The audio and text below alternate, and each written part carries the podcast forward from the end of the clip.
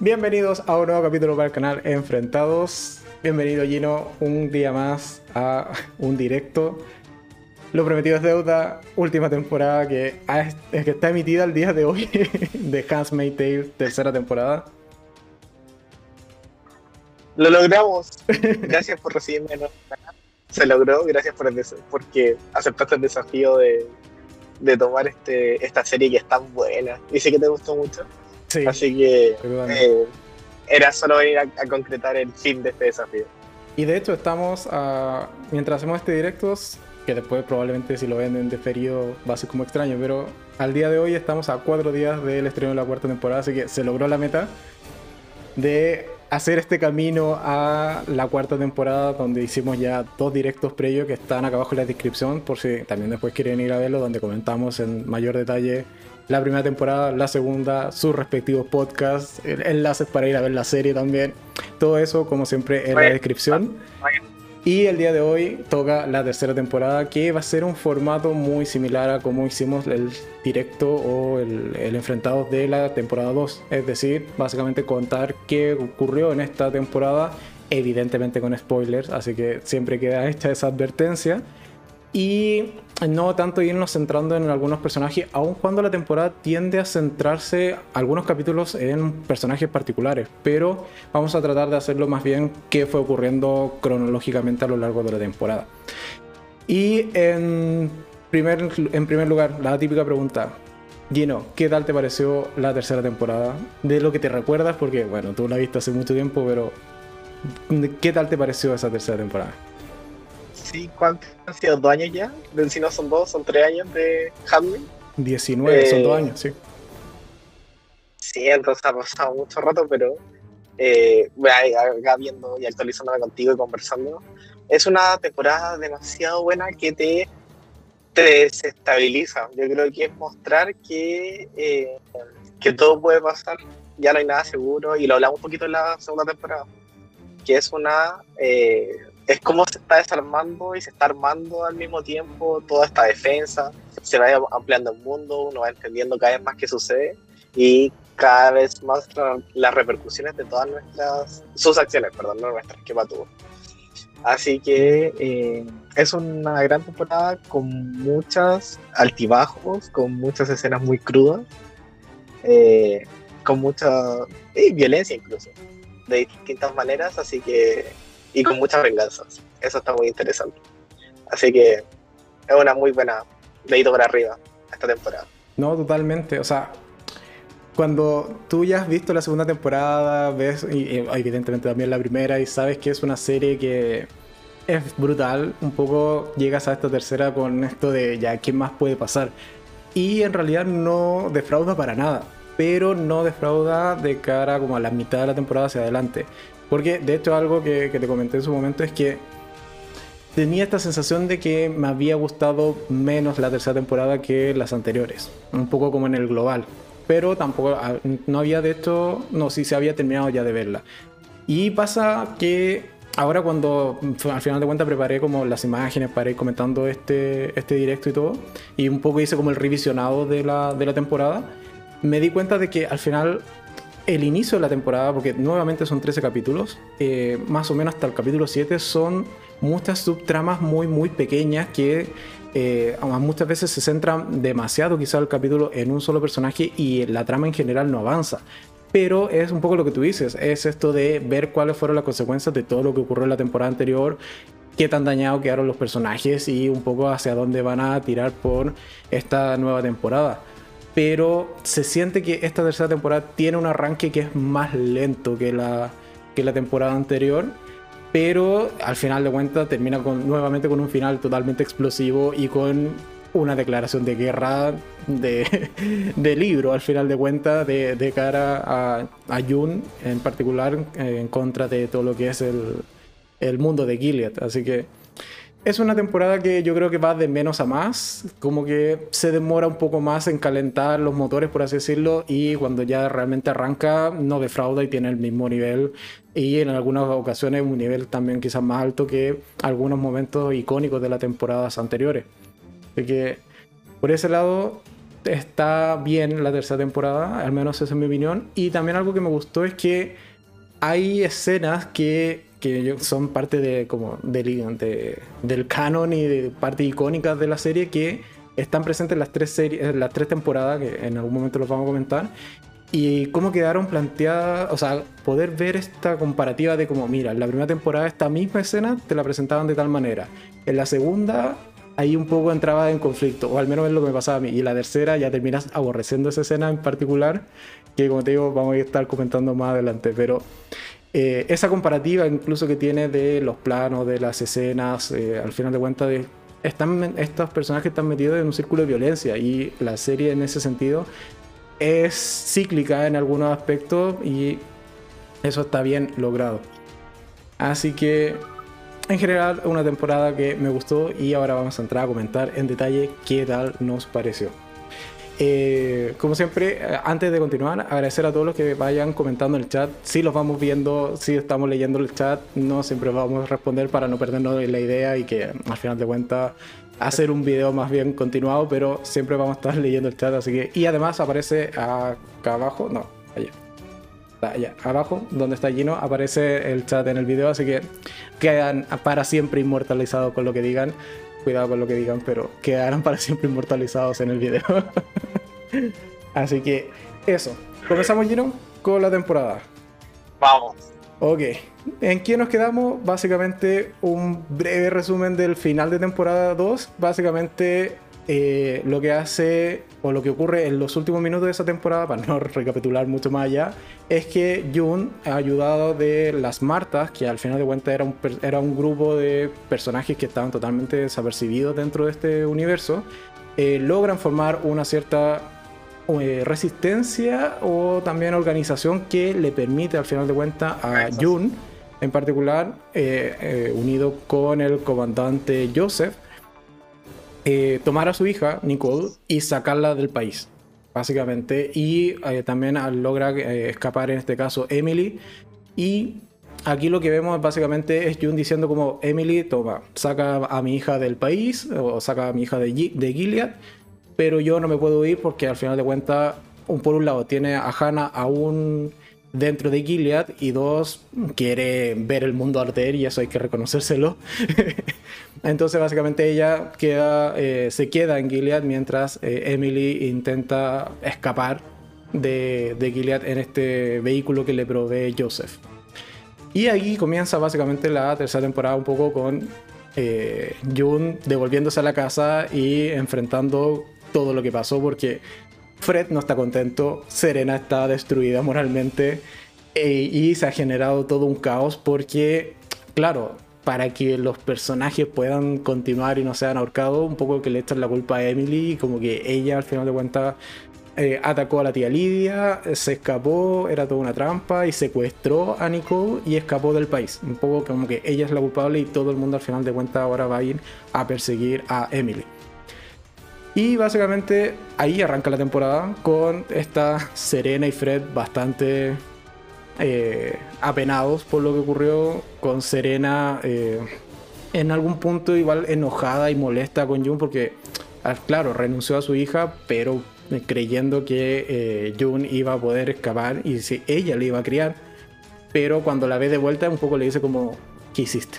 ¿Por qué dejaste a Nicole con una asesina? Y le reclama. Y un poco se rompe también esa relación que tenían estas dos, eh, o que habían logrado formar estas dos chicas en algún momento para el bienestar mayor de Nicole. Hasta acá. ¿Qué tal te, pareció ese arranque? Yo creo que es correcto, ¿no? Un poco consecuencias. vemos, las, las consecuencias de eso, vemos las consecuencias de lo que sucede.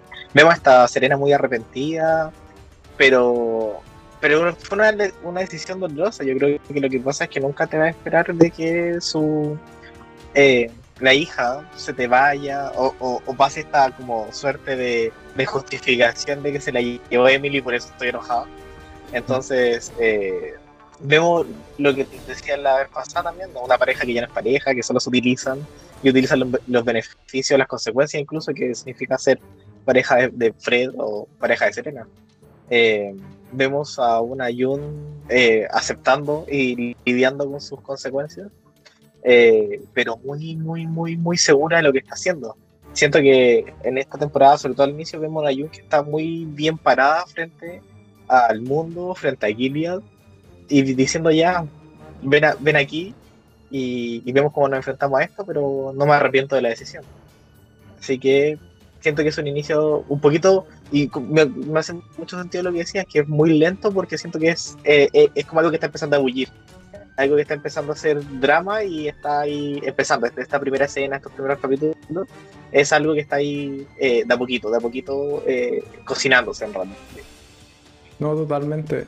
Y de hecho, bueno, aquí te planteo al tiro una pregunta de ¿cuál es tu opinión o impresión respecto a Serena? ¿En, qué sentido? En esta suerte de amor maternal, ¿es eso realmente? ¿Logra, crees que Serena con el poco tiempo que pasó con Nicole logra desarrollar un amor más bien maternal o es más bien una obsesión? ¿O cómo lo ves ese tema con Serena? Yo creo que lo que haría que ahí quizás después primero es como el incluso podemos hablar de instinto maternal o, esta como ser mamá o ser madre, eh, como que, lo califico no como una obsesión, pues porque siento que pasa esto que en el imaginario las madres son muy dadas a sus hijos y son capaces de sacrificar todo por ellos, pero ¿qué pasa si alguien no tiene ese como instinto? Eh, ya, pero eso por, otro lado de la conversación, pero ¿qué pasa con Serena? Eh, yo siento que por lo mismo puede ser capaz, puede ser capaz porque es algo que está muy deseado, puede ser algo que, que Jun fue capaz de darle concretizar ese deseo. Y yo creo que eso es también lo que le conflictúa tanto frente a la figura de Jun, que es una figura que la odias porque, porque tiene relaciones con tu marido una vez al mes, ¿cachai? Eh, la odias porque es una mujer fuerte y empoderada y tú dejaste todo eso de lado. Pero también es la mujer que te da la posibilidad de ser mamá al fin y al cabo. Eh, mamá dentro de este sistema jurídico eh, legislativo que tiene Gilead. Pero, pero es una. Yo siento que eso es lo que, lo que más la conflictúa. Entonces, eh, yo siento que sí puede existir ese deseo porque es algo, algo que uno quiere y, es lo que ella desea de verdad y por eso casi que arma el sistema eh, en el que estamos metidos hoy en día. Así que no sé si es obsesión porque, porque yo creo que después vemos a lo largo de la temporada de que se negocia y se ve como un objeto de cambio que se ve como incluso un arma política lo que pasa con Baby Nicole.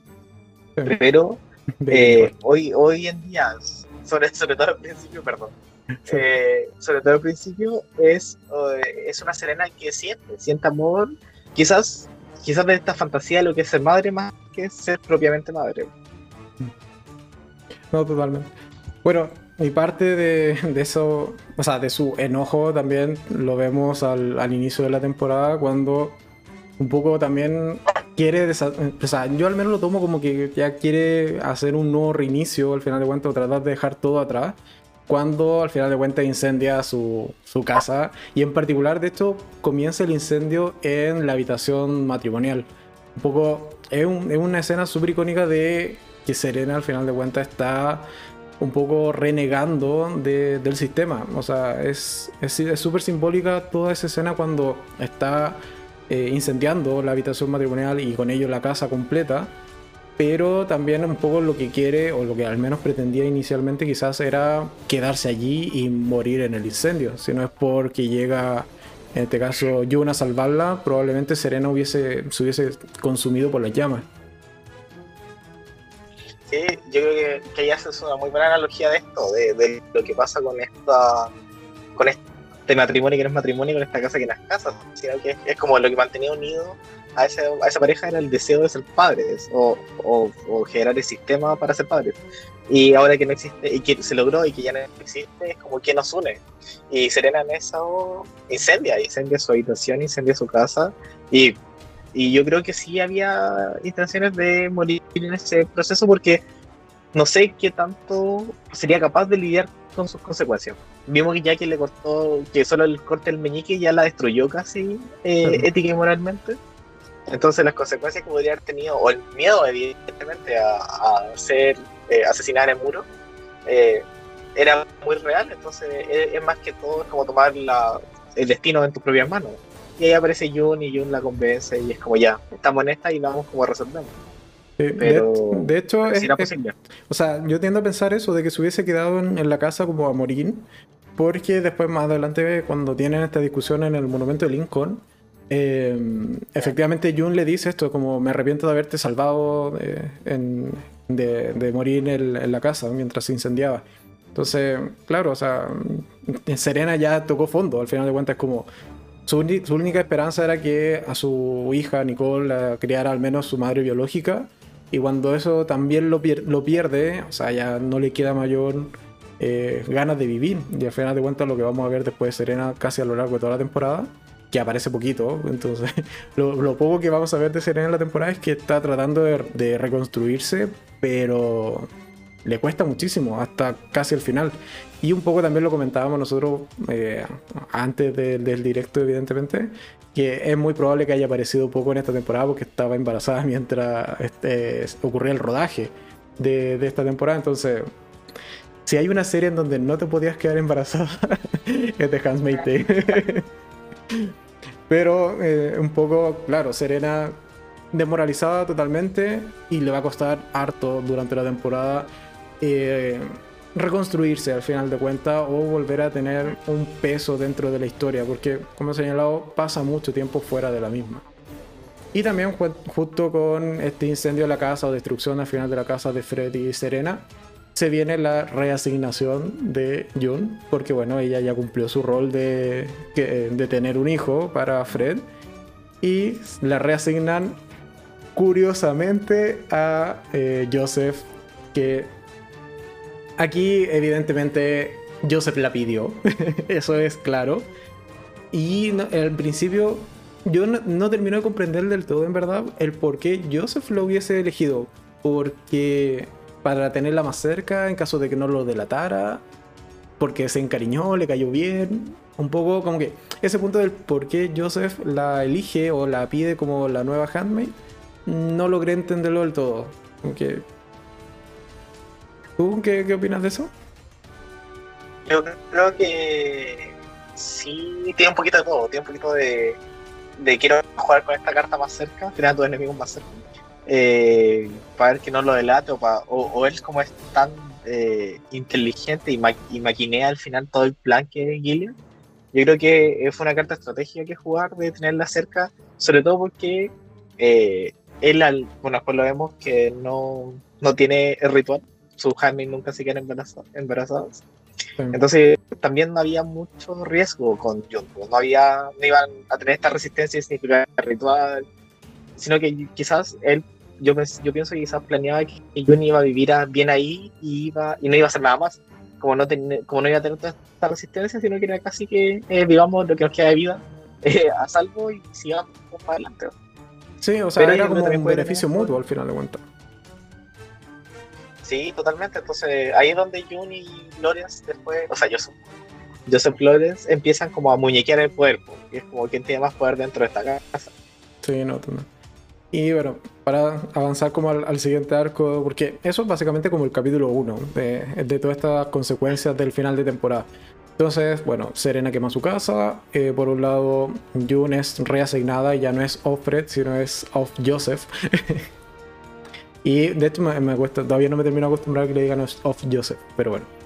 Y básicamente lo que ocurre en esta casa es que, claro, aquí las Martas utilizan esta casa un poco para eh, eh, planear cosas, al final de cuentas, distintos contrabandos, distintos traslados de personas, y un poco es como una es una casa segura para que al final de cuentas puedan reunirse y lo que hace June es básicamente es como, oye, o sea, y un poco también ligado al final de la temporada 2, es darse cuenta de que las Martas son una red importante dentro de, de Gilead y que hasta ese momento nunca habían trabajado en colaboración.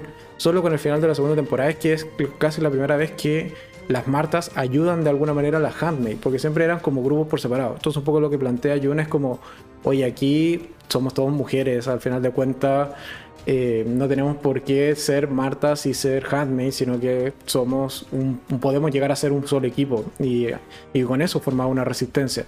Entonces vamos a ver una serie de reuniones, varias, vamos a ir conociendo a varias, eh, eh, Handmaid, varias Martas, y llega un punto que al final de cuentas también nos abre un poco el, el mundo quizás lo que faltaba, porque que es este punto donde Lawrence lleva, o Joseph lleva a Jun a las celdas de prisioneros, prisioneros de los rebeldes de eh, Chicago, porque si pensamos en, en Gilead, Gilead está, es todo Estados Unidos casi de Gilead, excepto el sur, que está todavía la resistencia, y el norte que está Canadá. Y eso es básicamente la única resistencia que hay. Entonces, claro, mientras siguen en, guerra con eh, lo que es toda la parte de Chicago, hay prisioneros y un poco va Lawrence y lleva a Jun para decirle, mira, puedes estar súper en contra del sistema o puedes estar súper en contra de lo que yo he hecho con el, con el sistema, pero eh, son decisiones que hay que tomar, son números, son datos y de todas las personas que ves acá en las celdas, solo puedo salvar a cinco. Y no lo voy a hacer yo, ya que me criticas tanto, lo vas a hacer tú. y evidentemente eh, Jun dice como, oye, no, aquí eso es tu pega, a mí no me metáis en esto, pero al final de cuentas igual termina eh, seleccionando o dándose cuenta de que es trágico, sí, que va a morir todo el resto de las personas, sí, pero al menos va a poder salvar a 5 y estratégicamente decide un poco empezar a formar esta resistencia y elige a 5 chicas que le podrían servir para la resistencia. Entonces, por ese lado, mira, le abrieron una puertita extra en este caso a, a Jun para al menos seleccionar a la gente que va a poder llegar a tener de su lado en algún punto. Así que por ese lado, bien. Y yo creo que hasta ahí llega como ese arco de lo que pasa en Gilead, e inicialmente. Porque después evidentemente continúa, pero hasta ahí hay como un parón porque aquí empiezan como los capítulos que son centrados más bien en un personaje en particular. Y nos vamos al personaje que yo sé que tú amas, que es Emily. Vemos todo el, la escapada de Emily eh, contra frío, río, agua. Eh, al final de cuentas no le salió fácil escapar de Gilead, y, pero finalmente lo logra. Eh, no sé cómo ese bebé nos ahogó, pero de hecho en algún momento te dije, oye, ahí cuando lo mojan, es como, oye, las pilas de ese muñeco se dieron a haber sulfatado, no sé. pero claro, evidentemente lo ve complicado Emily, pero llega finalmente a Canadá con Baby Nicole. Y yo creo que es uno de los capítulos más emotivos porque vemos cómo la reciben, mucha gente con aplauso, es una heroína, eh, logró salvar un bebé de Gilead, de las garras de Gilead, puesto que mm, con lo que pasó en la segunda temporada, ya Gilead es una nación que está súper cuestionada, que todo el mundo en verdad la mira mal. Entonces, Emily es tiene, un, tiene grandes escenas, al menos dos capítulos que son más bien centrados en, su historia. ¿Qué opinas de, de Emily? de, su historia. Se sufre, se sufre con, con cómo ella llega y cómo ella se manifiesta frente y se posiciona, porque en realidad uno ve en estos capítulos que está centrado en ella como lo que no ve del, del salvataje, ¿no? lo que no ve de los sobrevivientes. entonces es muy claro como ella demuestra todo este, como casi, no, no sé si llaman estrés traumático, pero sí esta eh, consecuencias de haber vivido en Gilead y de cómo ellas, y yo siento que ahí es mostrar de que cuando las Handmaid están en Gilead, en realidad ese es su mundo y se olvidan de que hay un mundo afuera, pero cuando llegan a este mundo afuera que continúa y que está viendo toda la maldad que existe, eh, son capaces de tratar así pues como héroe, fuiste una sobreviviente y en base a, en base a eso te aplaudimos cuando llegas, te tratamos y te damos eh, derechos, te, te retornan tus derechos, eh, tienes tratamiento médico y, vemos como el hecho de, pasarle los lentes de nuevo, por ejemplo, para que pueda ver mejor, eh, son gestos que no tenía, así que lo había perdido y que lo das por perdido en realidad. Entonces, de ahí a ver cómo, cómo llegó y cómo, y cómo se desarrolla, eh, tenemos una Emily que, está reparándose y que está reparando su relación con su hijo, hijo, ¿cierto? Sí. y con su esposa. Con su esposa cuando se reencuentra con su esposa también es súper emotivo porque evidentemente deja pasar un tiempo. Y algo que, que, de hecho lo comentamos con toda esta historia que nos muestran de Emily es como el respeto a esta reconstrucción del, de la persona, porque de hecho tú una vez, o sea, tú mismo lo dijiste en, en algún momento, eh, es volver a ser persona, o sea, al final de cuentas pasar de ser una criada a ser considerada persona en Canadá. Y, y hay muchas escenas que son súper potentes, son sutiles, sí, pero son potentes, o sea, esa misma escena que tú dices cuando le, le dan los lentes. O sea, para hacer la prueba de lentes tiene que ver letras y ellas tenían prohibido leer. Entonces, ya esos son pequeños detalles que al final de cuentas hacen súper potente esta recuperación de Emily. O el mismo reencuentro con su hijo es potentísimo. O sea, cuando se paran ambos, así como a una cierta distancia, y un poco el niño le dice, me, me encantaría abrazarte, pero no lo haré hasta que tú estés lista. Entonces, son momentos muy emotivos que casi salta una lagrimita, pero que están muy bien planteados en cuanto a esta reconstrucción del personaje de, o sea, más que el personaje de la persona que es Emily, o que más bien era Emily antes de quedar atrapada en Gilead. Y que yo creo que tiene un buen, un buen cierre, porque como de allí al resto de la historia, mira, Emily casi no la vamos a ver, vamos a ver qué intenta o un poco retoma para eh, protestar o ir a una protesta, que después es bastante importante, pero ella participa solamente de la protesta. Y luego hacia el final de la temporada que está allí un poco en el, hangar. Pero fuera de eso, yo creo que este es un cierre más bien para el personaje de Emily de, oye, mira, se, se reencontró con su esposa, se reencontró con su hijo y está tratando de retomar un poco su vida o esta normalidad y dejar Gilead atrás lo mejor que pueda, porque los traumas evidentemente van a quedar ahí por mucho tiempo. Sí, es una, yo creo un personaje que tiene un cierre ahora y que, y que ahora que lo estamos conversando, como, como ese personaje como ha estado construido, siento que es un personaje que en algún momento podría llegar a sacrificarse, si es que no va a volver a, como a salvar a Jun, o, porque sabe de que todas merecen ese mismo respeto. Sí.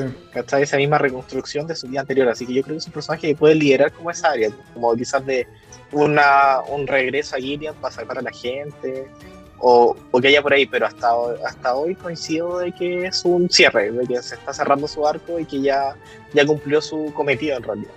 No, totalmente. O sea, yo también creo que podría llegar, o sea, como ya cierre final del personaje, evidentemente muriendo, sería en este caso en sacrificio. O sea, sí, yo veo totalmente a Emily, no sé, ahora, por ejemplo, en la cuarta temporada, reencontrándose con, con June en algún momento y las otras handmade, y un poco tratando de ayudarlo, salvando a alguna o a otra, eh, terminar muriendo eh, como por la causa lo veo, lo veo posible. Esperemos que no y que ella se mantenga un poco quizás con esta actitud del cobarde, pero se mantenga en su, en su nido de amor con su esposa y su hijo y no se meta más en problemas.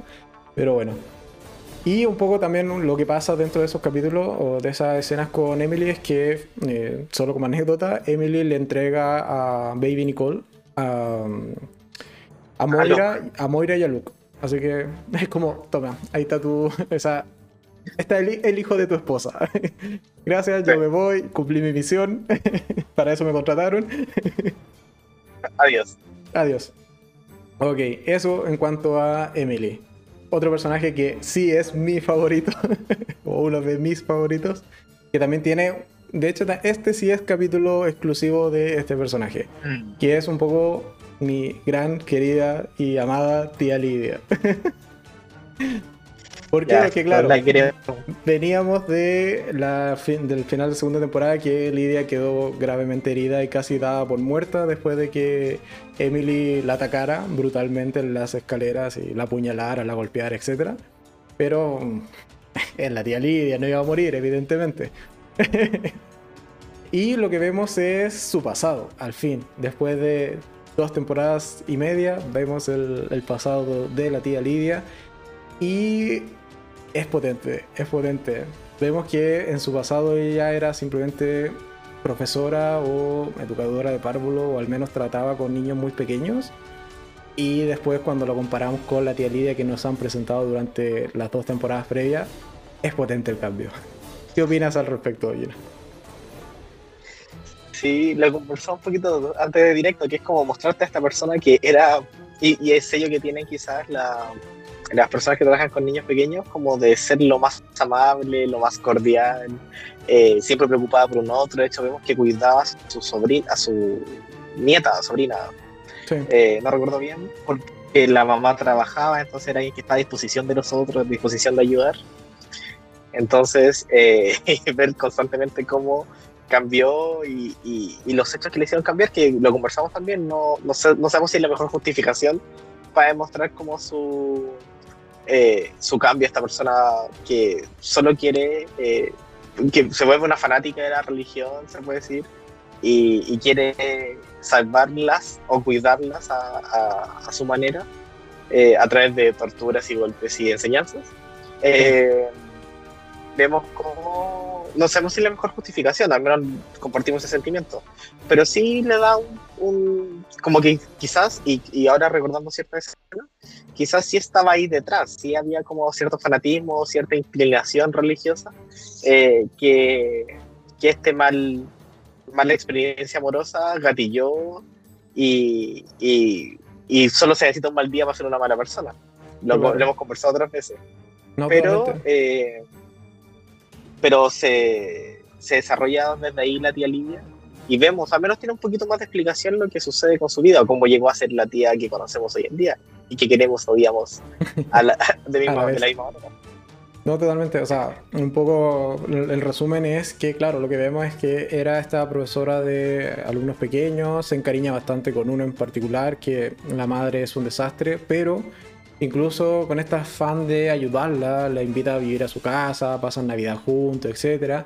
Y un poco esta chica la insta a salir, o sea, al final conocer un poco más de gente, relacionarse con otra gente. Y conoce a un chico que era otro profesor, o sea, no lo conocen, sino que se relacionan más bien eh, amorosamente con este otro profesor con el que compartía trabajo. Y claro, o sea, tienen toda esta, esta salida, esta como suerte de cita donde van a un karaoke, la pasan súper bien, etc. Y claro, después llegan al departamento de la tía Lidia e intentan, o sea, como que las cosas se ponen subiditas de tono. Igual es un tanto desagradable ver a la tía Lidia en esas escenas, pero bueno. un poco agradezco en este caso, en ese sentido, de que la escena terminara abruptamente, porque un poco lo que le dice el chico es como, no, en verdad yo quiero llegar solamente hasta acá. Y se, quiere, se genera este quiebre eh, más bien amoroso, en donde la tía Lidia, solo por, por, ese, por esa desilusión amorosa, pasa de ser una persona súper eh, buena o tratando de ayudar a todo el mundo a, ok, mira, el mundo no tiene solución, si yo no pongo mano dura, esto no se arregla. Entonces cambia totalmente por esa desilusión y vuelve como a cerrar su, su corazón, su sentimiento para al final de cuentas terminar siendo la tía Lidia que conocemos hoy por hoy y que una vez recuperada anda en un carrito en los primeros capítulos que es muy divertido. Pero sí, o sea, Yo, yo, comparto contigo eso de que esa justificación de, de, que fue una desilusión amorosa la que gatilló que la tía Lidia fuese de esa manera, a mí se me hizo un poco vacío. Como que creo que la tía Lidia es un personaje tan potente dentro de la historia que merecía un mayor desarrollo o una justificación mayor.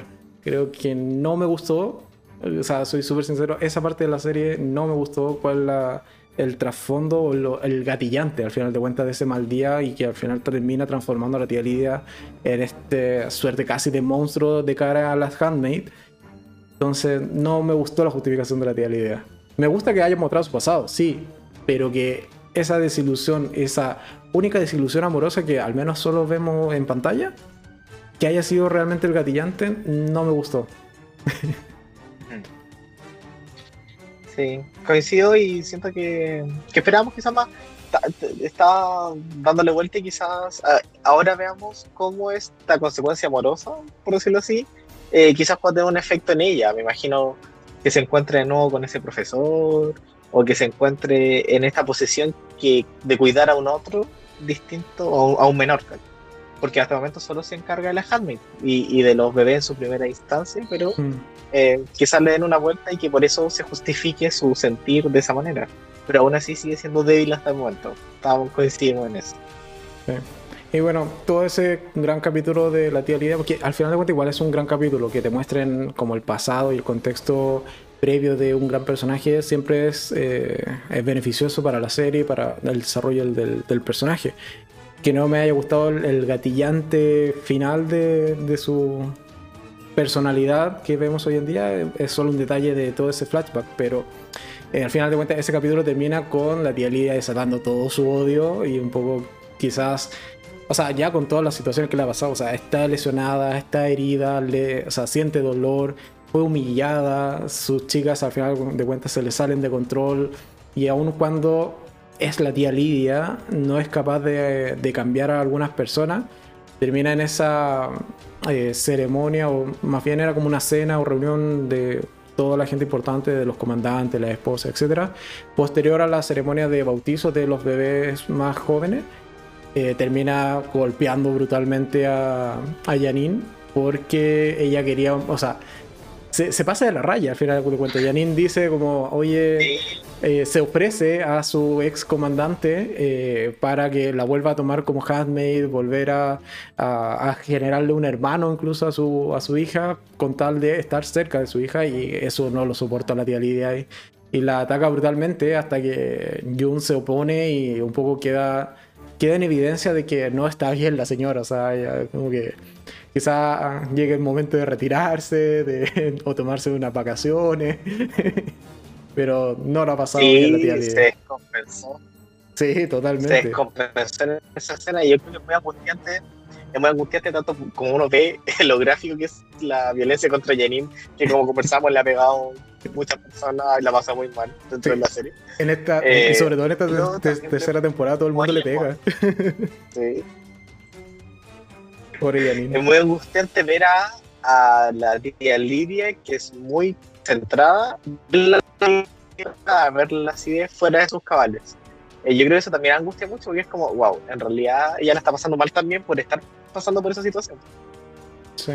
Y, más encima que lo, más angustiante de esa escena es que es con Janine, que es la única que de una u otra forma, por su forma de ser, su personalidad, es la más cercana a la tía Lidia. O sea, al final de cuentas es quien en esa, en ese mismo capítulo, en minutos previos, le va, a le va a hacer un té, sabe con cuánto azúcar le gusta. O sea, es como la única de las Candes que no siente un odio hacia la tía, la tía Lidia, pero aún así a, eso, en ese momento de explosión, le da lo mismo. O sea, ella atacó a quien al final de cuentas se salió de, la, de las reglas que ella misma impuso. Y bueno, hasta ahí un poco llega estas historias que son más bien secundarias o que podríamos resumir como o contarlas de principio a fin en, en, arcos como separados. Porque ahora nos vamos a ir de lleno con el resto de la trama porque llegados aquí más o menos vamos como ya más o menos a la mitad de la temporada. Entonces, aquí ya se arranca la trama principal y toda esta, esta misión en la que se va a meter eh, Offred o Off Joseph en este caso para eh, darnos un muy buen final de temporada. Y básicamente la historia principal se retoma con eh, Fred y Serena armando toda una campaña de marketing. Básicamente es eso. Y de hecho nos enteramos, previamente no recuerdo que hubiese salido que Fred antes de Gilead, él trabajaba en marketing, por eso sabe como de telecomunicaciones y sabe cómo armar una buena propaganda. Solo un dato freak. Y lo que hacen básicamente es levantar así como en televisión abierta, incluso es transmitido en Canadá, de que ellos están muy tristes, de que quieren de vuelta a su hija Nicole, de que fue secuestrada, le piden por favor al gobierno de Canadá que se las devuelva y arman todo un montaje con cámara, televisión e incluso vamos a conocer en esta temporada Washington DC, la capital de Gilead, que a mí me pareció fantástico el detalle de que el obelisco lo hayan transformado en una gigante cruz. Yo lo, yo lo encontré maravilloso. Cuando lo vi fue como, pero qué buen detalle. y claro, lo que hace. y qué angustia. Dale, dale. Sí, no, no, y estaba pensando en esto de aparte de la cruz. Es eh, como esta escena que representa la libertad, generalmente como ver, eh, ver la magnitud de Handmix, porque lo, hemos hablado en, en, otros, en otros momentos, que este pueblito que donde sucede todo siempre es una representación mínima de lo que está sucediendo y cada temporada te abre más eh, los ojos frente a eso. Y ver a esta tropa de handmaids arrollada frente al Capitolio hasta Cruz. Eh, y verlas cómo están sometidas y cómo estos grandes íconos de la libertad eh, se expresan como íconos de ahora de represión, es wow, esto es más grande de lo que pensaba. Yo sentía eso constantemente. No, totalmente. De hecho, eh, también te pasó con. Porque en esta semana salió en la cuenta de Twitter de, de The Handmaid eh, el mapa de, de, qué es Gilead. Y tú quedaste impactado con que todo Estados Unidos es Gilead, al final de cuentas, excepto como señalado una parte en el sur, que es donde está la última resistencia, y el norte, que es Canadá. El resto es todo Gilead, no es que haya desaparecido un poco como era tu, tu impresión original. que me causó mucha gracia esa impresión que, que Como no, para mí era una islita. En mi mente era la mitad de Estados Unidos, estaba ahí eh, adentro de un circulito y vivían ahí protegidos. Claro, aislados. Son, son, tus barreras mentales diciendo esto no puede ser, esto no puede ser.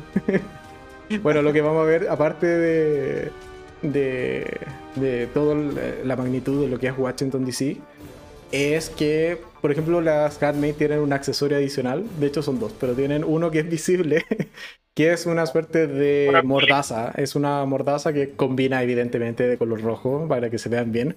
Lo cual yo, en broma, te decía: mira, para el frío, eso maravilloso. O sea, si grabaron en invierno, yo creo que estaban contentas las actrices con tener un poco más de ropa, pero al final de cuentas es evidente que eso está allí para silenciarlas y que al menos en Washington, las handmade ni siquiera tienen derecho a hablar. Y quienes se salten ese derecho, además son castigadas con unos lindos piercings para, al final de cuentas, dejar completamente cerrada su boca y que no hablen efectivamente. ¿Qué opinas de, de esa innovación que tienen en la capital? De, hecho, en algún momento Fred, esa le proponen a Fred, es como, oye, pero tú donde vives como que son muy liberales, no deberían ser un poquito más estrictos. Mira, tenemos un par de ideas. es brutal, es brutal eso. Como que a, eso me refería con esa angustia de, bueno, en otras partes del mundo están pasando estas cosas, o sea, Estados Unidos. Y la gente lo normaliza y que en realidad vemos que este pequeño pueblo eh, es más liberal. Y ahí es donde evidentemente se le escapan todas las situaciones pero vemos como en realidad son mucho más estrictos, hay, hay reglas mucho peores eh, y hay gente que la está pasando peor. Pues. Entonces, eh, fue horrible, fue muy angustiante ver esa. Yo me acuerdo que era parte de las escenas promocionales de la tercera temporada, como esta mordaza, esta como Beatle de cuello más alto. Sí. Eh, era parte de la. sí, era parte de lo promocional. Entonces, vemos como esto se transforma en leyes contra la libertad de expresión y como quitarle aún más derechos. Es que solamente pensar en la handmade como un ni siquiera útero, es como, como un recipiente que puede llevar a tu hijo. Entonces, eh, no, la pasé mal. Cuando me di cuenta dije, oh, la maldad humana. Como que al final ese es como el otro lado. Es como qué tan malos podemos ser o qué tan eh, crueles podemos ser con un otro a costa de nuestro propio beneficio. Entonces, Horrible. De hecho, o sea, ahí también Jun tiene una conversación con Lidia que le pregunta así como, después de haber visto esto y también quedar como impactada, como que le, le dice a Lidia como, ¿acaso lo que tú quieres es también a nosotros silenciarnos? Y la tía Lidia, o sea, también llorando, de hecho, le dice como que no, que no, no es lo que quiere, pero como que si no se comportan, es un poco lo que les va a tocar. Así que, eh, no, es potente, es potente. Y, o sea, esos aros, de hecho, como que las examinan, es como, mira, es la atracción, es la novedad. Y entonces, ah, no sé, son brutales. Pero bueno, aparte de esto, también lo que vamos a, ver en Washington es que vamos a conocer a un nuevo comandante que va a tener bastante impacto en la vida de, de June en particular, que es el comandante Winslow, que es quien al final de cuentas dirige eh, gran parte de la capital o de Washington. Y que va a tener eh, bastante poder. Es un poco también este. Es el personaje que vive el sueño de Gilead, para hacer el símil con el sueño americano. Porque tiene una familia como de 12 hijos, es una brutalidad. Entonces. Y además va a tener como esta suerte de cercanía con Fred para un poco susurrarle al oído y decirle cómo hacer las cosas mejor en la sección que está liderando Fred. Así que Y tiene en particular una escena que a ti te llamó bastante la atención, a mí también, que es cuando están jugando billar. Porque se da a entender, o yo al menos lo interpreto así, creo que tú también, de que Winslow eh, oculta quizás una cierta homosexualidad, o por lo menos bisexualidad, no lo sé. Es un personaje extraño Winslow, ¿no? Sí, es un personaje que está como sobre todo, este personaje como egomaniaco diríamos, como un personaje que, que le importa nada y solo busca su bienestar y que todo está bien y es capaz de vender. Aparte es muy, muy narcisista en el sentido, es capaz de, de vender bien un producto, es una cara muy visible y muy atractiva desde ese punto de vista. Eh, pero tenemos esta escena, y como tú bien dices, eh, su rol en esta temporada es como susurrar al oído y estar eh, muy cerca de los altos mandos para que las cosas funcionen bien. Y demostrando esta familia perfecta, como este modelo a seguir en realidad. Eh, pero tenemos esta escena que nunca la aclaran, eh, pero que es muy atractiva de ver en ese sentido porque es como, hay un coqueteo muy intenso, hay unas insinuaciones, miradas, tocamientos incluso, que dan a entender que hay algo, hay una atracción, o incluso podemos quizás no, no, no, no pasar al ámbito de atracción, pero sí la sumisión, de, dejarle claro a Fred de que es de que puede ser sometido en cualquier momento por él. De que él es el alfa. Incluso través de la Sí, de que eres el alfa y que puede mm. eh, someterlo, incluso sexualmente si lo desea, porque está sobre él. Entonces, ¿qué es lo que hace Dicho eso, o sea, claro, o sea, me hace mucho más sentido el, el, el llevarlo por ahí, esa, esa escena de, es demostración de poder al final de cuentas. Es también es lo, que, lo mismo que tú dices, es de incluso decirle a Fred eh, indirectamente es como, si quiero, puedo abusar sexualmente incluso de ti, así que, oye, hazme caso, yo tengo el poder acá. Entonces, no, es un personaje potente que me agrada lo que le pasa más adelante, pero... y solo para terminar todo este viaje que hacen a Washington en cuanto a esta propaganda, eh, política y un poco de eh, por, intentar rescatar de alguna manera a su, a su hija Nicole, que está muy promovida en particular por, por Serena. Eh, tenemos ese enfrentamiento que tiene Serena con, con Fred, o sea, con Offred, en el Memorial de Lincoln. Yo creo que ahí es cuando al final de cuentas ya esta dupla o alianza que habían formado estas dos chicas se termina por romper porque al final de cuentas eh, lo que hace June es decirle como, oye, Serena, ¿qué estás haciendo? O sea, acordamos que eh, íbamos a rescatar a, Nicole de, todo lo que es Gilead, o sea, ¿por qué sigues insistiendo en ir a rescatarla o en hacer toda esta propaganda? Y un poco lo que dice Serena es como, es mi hija, es mi hija, sorry, es mi hija. Yo la quiero conmigo, me arrepentí, lo siento, es mi hija, la quiero acá y la voy a tener acá a toda costa.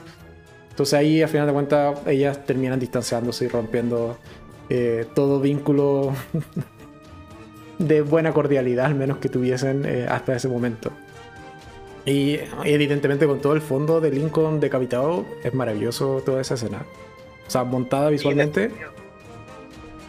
Y representa eso, representa la, el romper alianza, romper como el memorial de Lincoln, siento que representa esto como de la alianza con el mundo, que está rota y y vemos cómo pelean y discuten estas dos compañeras que estaban ah, durante las primeras dos temporadas, que después de todo se apoyaban de cierta manera, se empatizaban en cierto grado, a esto de como esta diferencia irreconciliable de yo quiero que Nicole esté bien y, y Serena diciendo prefiero que esté conmigo a que esté bien, básicamente.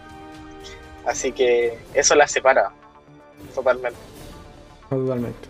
Y bueno, con eso vamos a Ahora voy a hacer un resumen más bien general de lo que ocurre después porque no, no son escenas tan importantes, pero bueno, acabamos. Después de que se acaba el viaje de Washington, básicamente vuelven a donde habitan normalmente en esta sección de Gilead o en este estado de Gilead que ya conocemos de, de, siempre.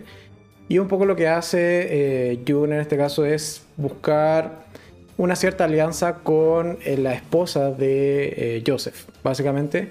¿Por qué? Porque en particular, bueno, en el supermercado al donde siempre van a comprar, una Marta le da el dato de dónde está Hannah. Entonces un poco lo que piensa June es, ok, si puedo, sola no puedo salir, porque va a estar en compañía de, una nueva handmaid que le asignaron.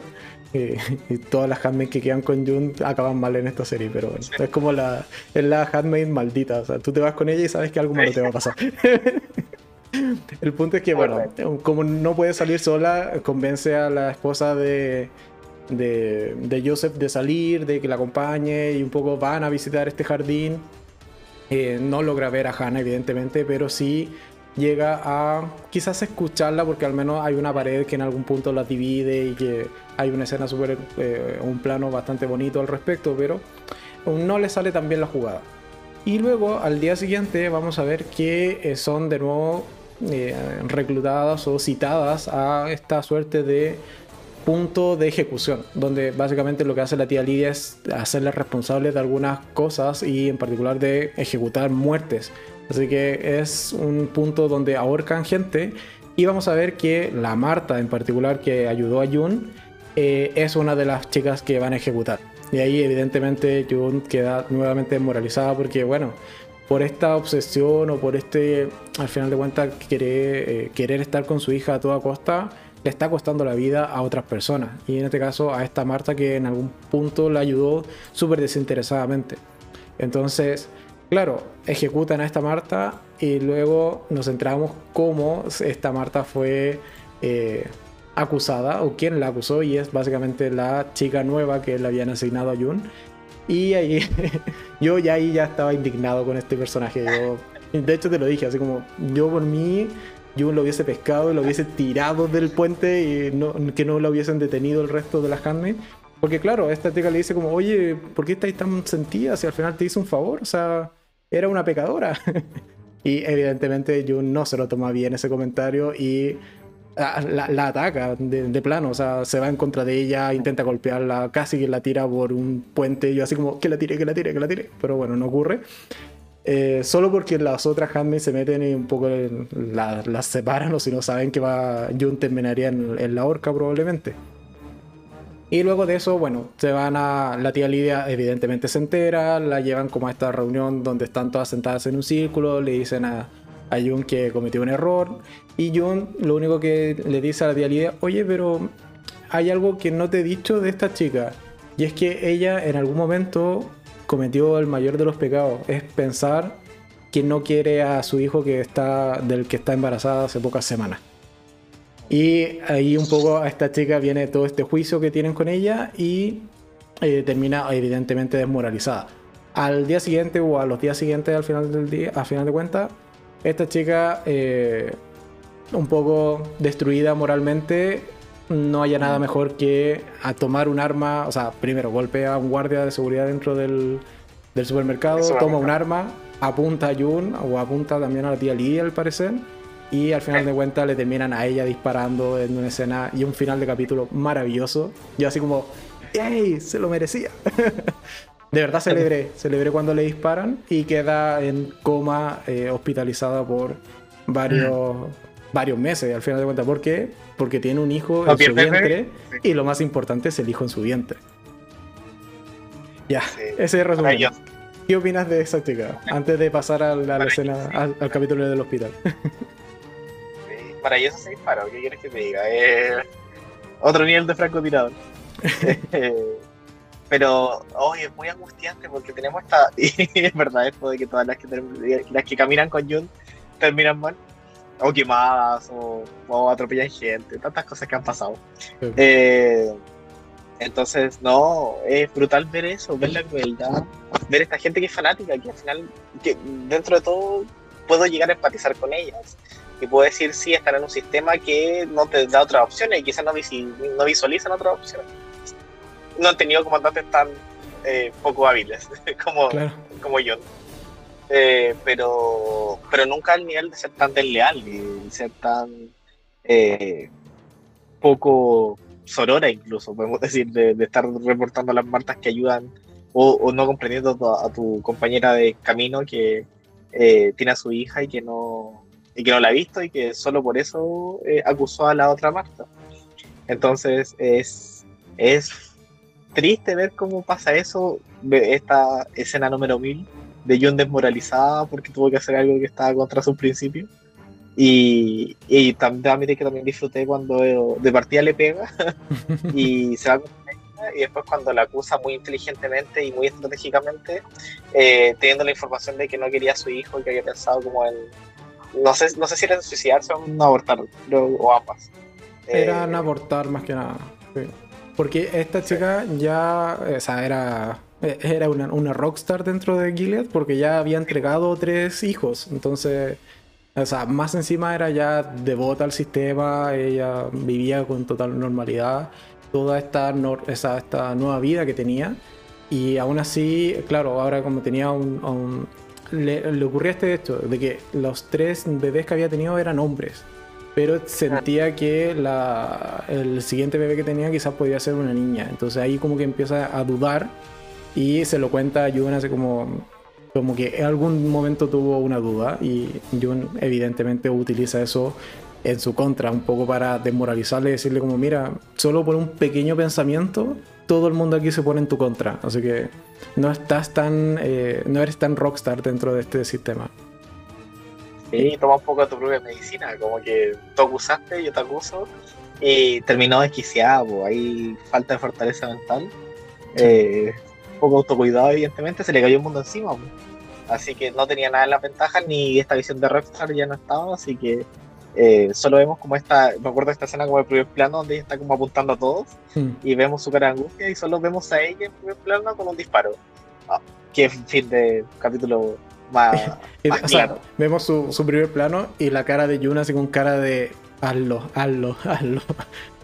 destruye todo, destruye todo, mata a todos. Pero bueno, claro, termina en el hospital y la tía Lidia que le dice a Jun como, ¿qué haré contigo? ya como o sea, no, no, te puedo ahorcar porque eres valiosa, pero mira, no, no te gustó hostigar a tu compañera, llevarla como a, este, a esta suerte de casi locura. Ya, tu castigo es permanecer con tu compañera hasta que ella muera. Y como va a morir en ocho meses más probablemente, vas a tener que estar ocho meses de rodilla al lado de su cama rezando para que ella se recupere, aunque sabemos que en verdad no se va a recuperar. Así que Jun pasa, o sea, tenemos todo ese capítulo que es exclusivo y único de, de Jun, en donde la vemos arrodillada por meses al lado de la cama de esta chica y es de los capítulos más crazy del personaje de Jun porque se trastorna totalmente, o sea, de hecho un médico que en algún punto la, la ve le dice como yo recomendé que no te dejaran acá porque el aislamiento te iba a, provocar alucinaciones, eh, este sentimiento de suicidio, etc. Entonces es, potente, está muy bien. Ese es uno de los capítulos que más me gustó de toda la temporada. Es súper anexo y es súper random y que lo podéis ver casi por separado de, toda la temporada porque la historia no avanza absolutamente nada. Es solo Jun, seis meses o siete meses, ocho meses en, en el hospital. Solo eso. Del resto, nada, no sabemos nada. Pero a mí es uno de los capítulos que más me gustó, sobre todo la interpretación de, de Elizabeth Moss. Me encantó en ese capítulo. Sí, aumentó tu fanatismo por Elizabeth Moss. Siento sí, que, totalmente, soy fan de ella. es un capítulo donde podemos ver toda su capacidad actoral en realidad. Porque es un capítulo que la lleva en su espalda. Son 40 minutos de ella actuando, sufriendo, alucinando, teniendo pensamientos así, pero terribles. Aparte está muy bien narrado. Entonces esa es otra ventaja de, ese capítulo, pero es muy angustiante porque vemos cómo, yo solo pensaba así, cómo habrán hecho todas estas escenas para que, para sentir este deterioro, porque imagino que se grabaron relativamente juntos y no por separado, pero eh, para llevar como esta continuidad de angustia y ver su deterioro mental, ver que en realidad su cara se está transformando, aparte de estos primeros planos que suele tener muy, muy muy clásico. O cuando cantaba. Cuando se ponía a cantar esa canción que es muy alegre, muy, no me acuerdo cómo se llamaba la canción, pero es muy movida y alegre. Y la forma en como la va tarareando constantemente, como, como esto, como un mantra, como una cosa súper obsesiva, eh, da muy mal rollo. ¿sí? Ese capítulo es muy de dar mal rollo. Realmente quedó muy sí, bueno. Un por sí mismo. Sí, no, totalmente. Es un capítulo que solo te demuestra como las consecuencias, vamos hablando de consecuencias de nuevo, pero también de, de, este mundo, de estos doctores que empatizan de cierta manera, que son parte del sistema, y ver cómo esta defensa por la vida, a pesar de que esta persona eh, fue, le dispararon, pero se salvó mágicamente. Eh, cómo poder lidiar con eso también. Que eso lo, lo encontré lo más fantasía. Pero eh, es capaz de, de sobrellevar un, un, embarazo de esa manera, el embarazo de otra persona. De esa manera. Y bueno, después de como ese capítulo un poco anexo a la temporada, ya si entramos en, de lleno a lo que es el arco final de esta temporada. Que todavía me quedan varias fotos. Muy rápido. Sí, se pasa más, se puede, se ve bastante rápido, eso es cierto. Porque al final de cuentas, ¿qué, ¿qué, ocurre después de que Jun sale de estos, después de estos 8 o 9 meses? Y ella sale al final de cuentas con esta idea de un poco honrar a esta chica que, que murió, aun cuando no la perdona para nada con lo que le hizo por la Marta, sino que honra básicamente la memoria de su hijo, del hijo que, que va a nacer y que se va a ser criado en Gilead.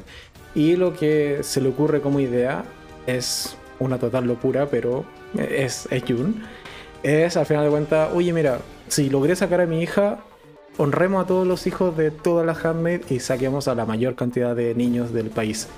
Y eso es todo el arco final. Es este plan para que Jun saque a la mayor cantidad de niños posibles de Gilead. O sea, es un secuestro masivo si lo ves desde el punto de vista de Gilead, o un rescate masivo si lo ves desde el resto del mundo que está en contra de Gilead. Pero la cosa no se va a simplificar tanto porque viene aquí lo que comentábamos al principio del video, esta escena que está en, los tres en las tres temporadas visto de maneras totalmente diferentes y que es brutal. Donde la mires, al final de cuentas termina siendo brutal. ¿Qué pasa cuando vuelve al final de cuentas a la casa de, de Joseph después de que ya la chica realmente muere? Un poco vienen a cuestionar a Joseph. Eh, viene Fred, viene... Eh, eh, ah, el de Washington, se me acaba de ir el nombre. Winslow. Winslow, la tía Lidia, un par de sea, un par de Martas, etc.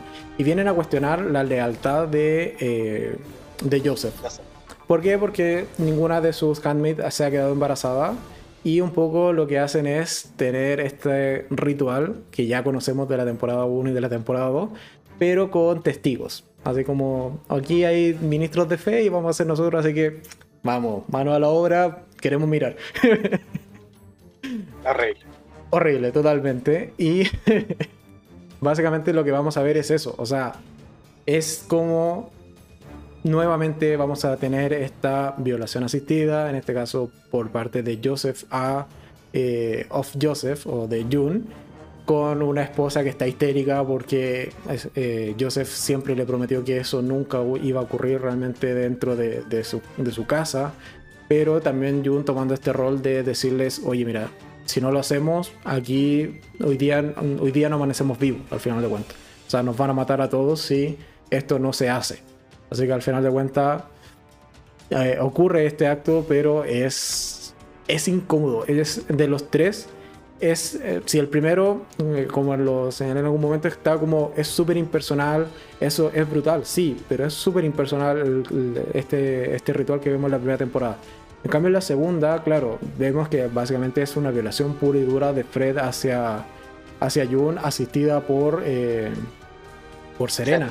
Pero en esta, vemos que todos los personajes lo hacen básicamente porque o si no se juegan la vida. Y, eso lo hace ver súper incómodo porque, claro, son dos ancianos ya prácticamente que se. que sí, o sea, dentro de Gilead se aman, tienen una de las relaciones quizás más sanas dentro de todo lo que es Gilead, pero aún así los instan a hacer este, este ritual. Y sobre todo que siendo Joseph el arquitecto básicamente de todo este mundo. Entonces, ¿qué opinas de, de toda esa escena?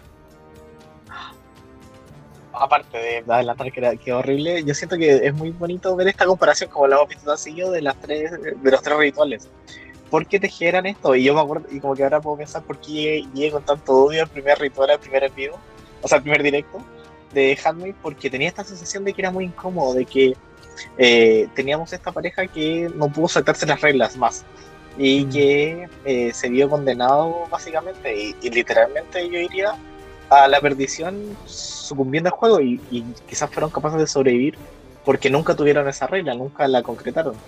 Entonces eh, vemos cómo esta familia es capaz de eh, destruirse y de decir, y lo que le dice Juno es muy cierto, tú construiste esto, estas son tus reglas, es tu juego, tenemos que, tenemos que seguirlo porque si no vamos a morir. No hemos hablado tanto del estado mental de la esposa de Joseph, pero, pero acá se, se quiebra. Se quiebra porque aparte de que ya estaba débil y siempre fue claro de que ella no quería participar de este juego, eh, y solo lo hacía porque era la forma de sobrevivir. Eh, la esposa literalmente se quiebra mentalmente porque eh, se concreta y ve a su esposo teniendo relaciones con otra mujer y ella asistía. Eh, no, no, recuerdo qué tanto no, lo asistió, creo No, no lo asiste porque Joseph le, la deja como a un lado de la habitación y le cierra las cortinas para que no vea. Y es más, Jun, aparte de, decirle como, mira, esto se hace de tal forma, trata de ser como... Trata de no pensar en, el acto, trata de ir o de llevar tu mente a otro lugar. Eh, apagan la luz también un poco. Entonces como que lo hacen, sí, porque al final de cuentas después va a entrar un médico, la va a examinar y va a determinar si realmente ocurrió o no. Pero tratan de, de un poco hacerlo lo más rápido, lo más indoloro posible, pero sigue siendo igualmente brutal. Sobre todo las escenas previas. Y claro, posteriormente vamos a ver un Joseph que está, está mal, está afectado. O sea, él está mal. Vemos que la esposa, por ejemplo, nunca se recupera realmente de, de toda esta situación. Es más, termina incluso suicidándose más adelante.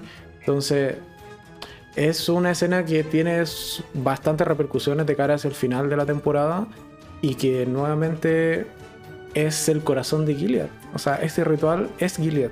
Gilead está hecho para este ritual. Y, y, tenemos tres perspectivas. Y un poco me hace pensar es como quizás cómo lo vamos a ver en la cuarta, porque... En la cuarta. un poco, o sea, sabemos que en algún punto hay que verlo, entonces complicado el con quizás qué innovación le agregarán a la cuarta temporada. No, lo sé. Pero bueno, gran escena, súper potente y que al final desenlaza. Ocurre temporalmente un poquito más adelante, pero para un poco cerrar la idea y cerrar la historia, desenlaza básicamente en la muerte de la esposa de, de Joseph. ¿Por qué? Porque se suicida. Entonces ella ya no soportó, al final de cuentas, como bien decía Gino, o sea, básicamente ella ya tenía problemas mentales previos, bastantes equilibrios mentales. Por momentos tenía bastante lucidez, sí, pero eran como flashes y momentos esporádicos. Pero en general no estaba bien y al final de cuentas termina suicidándose. ¿Y qué opinas de que Jun no la haya salvado? Ya, me hace mucho sentido esto de que no la haya salvado porque ponía en riesgo el plan. Ponía en riesgo el plan de que eh, su esta secuestro masivo, la rescate masivo, eh, se pusiera en riesgo porque iban a atraer mucha atención. Entonces, si dentro de todo pasaba por suicidio, era una forma eh, bonita de cerrar esa historia y no y, poder conseguir lo que querían. Pero eh, su decisión, como que no había otra. Y aquí nos vamos entonces a ya la puesta en marcha de este plan. ¿Qué pasa con este plan de escape? ¿Cómo, se le, cómo lo van eh, armando básicamente Jun al respecto? En particular, ocupa la red de las Martas para dar el aviso de que ella es capaz de sacar a niños de, eh, de, Gilead, eh, ayudada por, básicamente por Joseph, y que Joseph ya aceptó colaborar con ella con un par de camionetas al menos que se pueda conseguir. Creo que se podía conseguir a lo menos tres camionetas para sacar niños. Y hacen esto de que se reparten muffin o quequitos, como se le llama acá en Chile. Era la señal. Y llegan 52. Así que eh, Jun es como, mira, ¿cómo meto 52 niños en tres camionetas? O en, una, no sé, las que tuviese. Entonces se le ocurre... Claro, una de las, eh, ahí se vuelve a reunir con las Martas, les dice como ya, sí, ok, gracias por colaborar, por decirme que sí, que están de acuerdo, pero ahora veamos cómo lo hacemos. Y con esta reunión de las Martas sale la idea de que en una semana más aproximadamente va a haber un avión, va a llegar un cargamento del extranjero con eh, bienes al final de cuentas y que podrían utilizar ese avión para escapar al final de cuentas y meter a todos los niños allí en ese avión. Entonces, para eso, lo que hace Junes tiene que ir al, al o a este hotel donde se prostituyen las chicas que no son Marta o no están dentro del sistema, básicamente. Y eh, tiene que ir allí para convencer al chico que tiene como el contacto de este avión. Pero en el hotel eh, se encuentra con Winslow. quien evidentemente la reconoce por toda la campaña de marketing que ya asistió en Washington y un poco evidentemente le dice como, ¿tú qué estás haciendo acá? No, nada, venía a distraerme. Ya, y estás con Joseph. Sí, sí, me está esperando abajo. ¿Y por qué no está acá? No, es que a él le gusta que yo le cuente historias de lo que hago acá arriba. Entonces le dice como, ok, vamos a darle una buena historia y evidentemente se la lleva a una habitación con no las mejores intenciones. Y aquí vemos nuevamente, es de hecho es casi el mismo diálogo que en este caso mental que tiene Jung cuando estaba en el ritual con Joseph. Que es esto, es como, esto es solo un trabajo, esto es impersonal, saca tu mente de tu cuerpo, etc. Es como este mantra que, que se repite constantemente cada vez que va a ser eh, abusada sexualmente. Y aquí empieza exactamente con lo mismo con, con en Winslow, cuando la va a, abusar sexualmente, básicamente, esa, en, en definitiva pero en algún punto dice como no, ya basta y lo ataca. De vuelta, forcejean, se golpean, eh, encuentra por allí un lápiz y lo termina apuñalando muchas veces con el lápiz y después con un trofeo, no sé, una cosa extraña que había por allí, le da la cabeza y lo mata. Yo quedé impactado. ¿Tú? Impactado, así, boca abajo, nada que hacer. Y yo creo que lo más angustiante de esa escena cuando empiezan a pelear es que Winslow es muy grande, es muy grande corporalmente, es muy macizo. Entonces no tenía nada, no tenía nada que hacer frente al poder. Y, yo creo que por eso también eligieron ese actor, porque representa todo este poder solo físico, solo este abuso eh, con su presencia, con su presencia exponía mucho.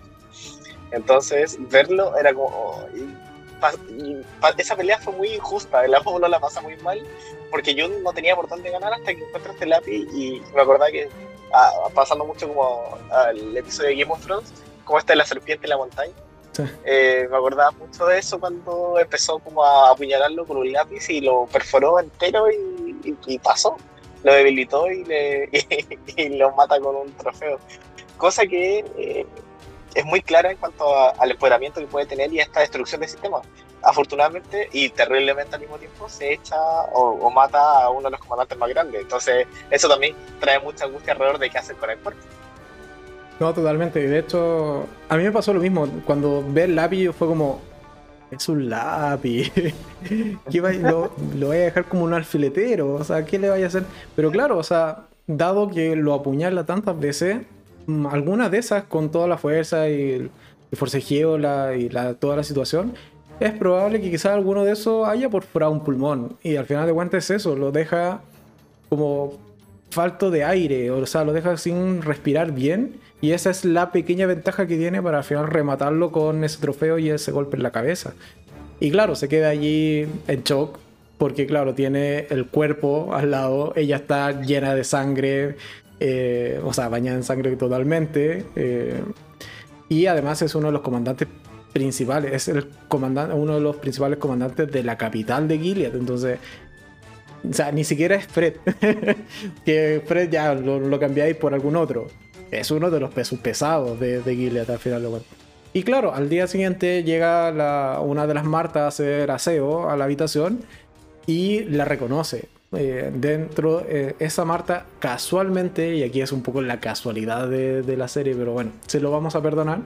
Es una Marta, es una de las cinco chicas que rescató de estas jaulas donde estaban los prisioneros de, eh, de Chicago. Entonces la reconoce, reconoce a Jun, le pasa una tarjeta, le dice, vete, nosotros nos hacemos cargo. Y al final de cuentas vamos a ver después puras escenas de donde está limpiando toda la habitación, sacando la sangre, el cuerpo lo tiran como a un horno, lo hacen desaparecer, la ropa la lavan. Entonces al final de cuentas hicieron desaparecer un cuerpo. Y Jun queda así como aquí no ha pasado nada en particular. Qué buen servicio. Qué buen servicio siempre ahí de lavandería. Y vuelve con Joseph a su casa un poco a esperar al día siguiente que igual los vayan a buscar porque saben, o sea, más de alguno debió haber visto que Winslow se fue con Joseph al menos esa noche a alguna habitación. Así que un poco se quedan al otro día a esperar su muerte. Pero lo que no contaban es que en paralelo sigue la historia de Serena. Viene Serena al rescate, mágicamente. Porque claro, ¿qué pasaba con Serena durante todo el resto de la historia? Eh, seguían aquí con el dimes y diretes, eh, un poco tratando todavía de rescatar a, Baby Nicole, que ya como si Jun pasó siete meses en, en, el hospital, la Baby Nicole ya casi tiene más de un año, entonces como que ha pasado mucho tiempo y Serena ya está harta de todo esto de, de, que no logren rescatarla. Y en particular porque, claro, Winslow lo que le susurra al oído a Fred es como, no rescatemos a Baby Nicole es un buen elemento para generar política y un poco tener esta manipulación de los medios de cara a, Canadá. Así que, Baby Nicole, olvídate de que la vaya a recuperar, la vamos a utilizar como una herramienta. Y claro, cuando ya Serena se aburre de esperar a Fred, lo que hace es llamar al, al, contacto que tiene en Canadá. Creo que no es del FBI, creo, no. Creo que no. No, es de la CIA, es de la CIA, exacto lo llama y le propone un trato, básicamente eh, información a cambio de poder ella visitar a, eh, en este caso, a Baby Nicole. Lo que hacen es, eh, realizan esta junta o preparan esta junta donde va Fred con ella. Tenemos todo este viaje en carretera, maravilloso. Serena vuelve a manejar. Yay, son una pareja feliz nuevamente. Yay. Se encuentra con este tipo. Les dice, síganme un poquito más allá. Son un par de metros, al final de cuentas van varios kilómetros más allá, hasta que llegan a, sin darse cuenta, llegan a territorio Canadá, o sea, traspasan la frontera hacia Canadá, y una vez que llegan allí, eh, Fred es detenido por la policía o el ejército de Canadá como eh, criminal de guerra, básicamente de Gilead. Y ese era el trato que hizo Serena, y yo así como, bien Serena, bien, bien hecho. Al final lo que hace Serena es eso. ¿Quieren información? Ok, yo les doy a Fred pero a cambio el trato es que me permitan ver a Baby Nicole. ¿Qué opinas al respecto? Maravillosa, Al fin, al fin después de eh, su desaparición por embarazo, volvió en, gloria y majestad. Recordemos que Serena estaba muy afectada por que Fred no la defendió por su corte de meñique y eso ya había quebrado su relación. Después todo lo que pasa respecto a decir de que se vaya Baby Nicole por un futuro mejor y después ya dice, no, quiero estar con producto un video que la ve, dice, quiero estar con ella de nuevo. Entonces, eh, no, había, no había apoyo por parte de Fred eh, para recuperarla. Después yo creo que intuye que estaba esta, este manejo político, ella se ofreció de todas las maneras a, hacer parte de esta campaña de marketing. Era la familia que había perdido a su hijo, que se le habían secuestrado. Eh, pero ya no había solución y que qué mejor solución que eh, entregar a tu esposo a las autoridades de Canadá. Es, una buena moneda de cambio, ya no valía mucho. No, totalmente. y esa escena, o sea, cuando ocurre, en, realidad no te explican de inmediato que fue obra de Serena, porque Serena igual como que se sorprende cuando ve a todos los militares y todo, toda la parafernalia que arman. Pero un poco te queda esta sensación de cómo será o no será. Y claro, cuando lo confirman ya fue como, bien, bien. Bien Serena, al final de cuentas es eso, es me harté, me harté de esperar, me harté de la política de Gilead, ya no solo del mundo de Gilead, sino que también, bueno, a través de la política y el poder que evidentemente o supuestamente incluso debiésemos tener, no somos capaces de recuperar a Nicole. Ok, sorry, yo tomo las cosas por, por, mismo, por, mi propia mano y lo haré a mi manera, al final de cuentas. Que después, de hecho, no le termina saliendo tan bien porque, claro, o sea, es prisionado Fred eh, en Canadá y parte de los interrogatorios, cuando se da cuenta de que es Serena quien. Eh, porque la misma Serena lo va a visitar, le dice: Sí, ok, yo, yo fui, sorry, pero yo quiero estar con Nicole. Eh, Fred, enojado, le dice a estos chicos de la CIA: Oye, ya sí, o sea, está bien, ustedes hicieron un trato con Serena, pero Serena tampoco es maravilla. Ella también eh, participó en una violación de Jun, así que deberían arrestarla. Y le sale mal la jugada Serena porque, claro, la terminan arrestando también por los mismos delitos en menores cantidades, pero básicamente por el mismo delito que por, eh, el que tienen ya eh, prisionero a Fred. Así que hay que ver un poco qué va a pasar con estos dos personajes porque ahora están los dos arrestados en Canadá y cuál de ellos con cargos más importantes sobre su cabeza. Así que eso es un poco... No se sabe nada de ellos. Eso es lo último que se sabe de ellos. Eso es lo único... Sí, así que eh, veamos qué pasa. Yo creo que hay muchas apuestas, porque eh, pasa con Fred que en esta temporada se desvaloriza así, pero no vale nada como comandante, no vale nada como estratega y solo podía eh, ser apresado ya, no sirve de más. Veamos qué, qué pasa ahora, un par de días más.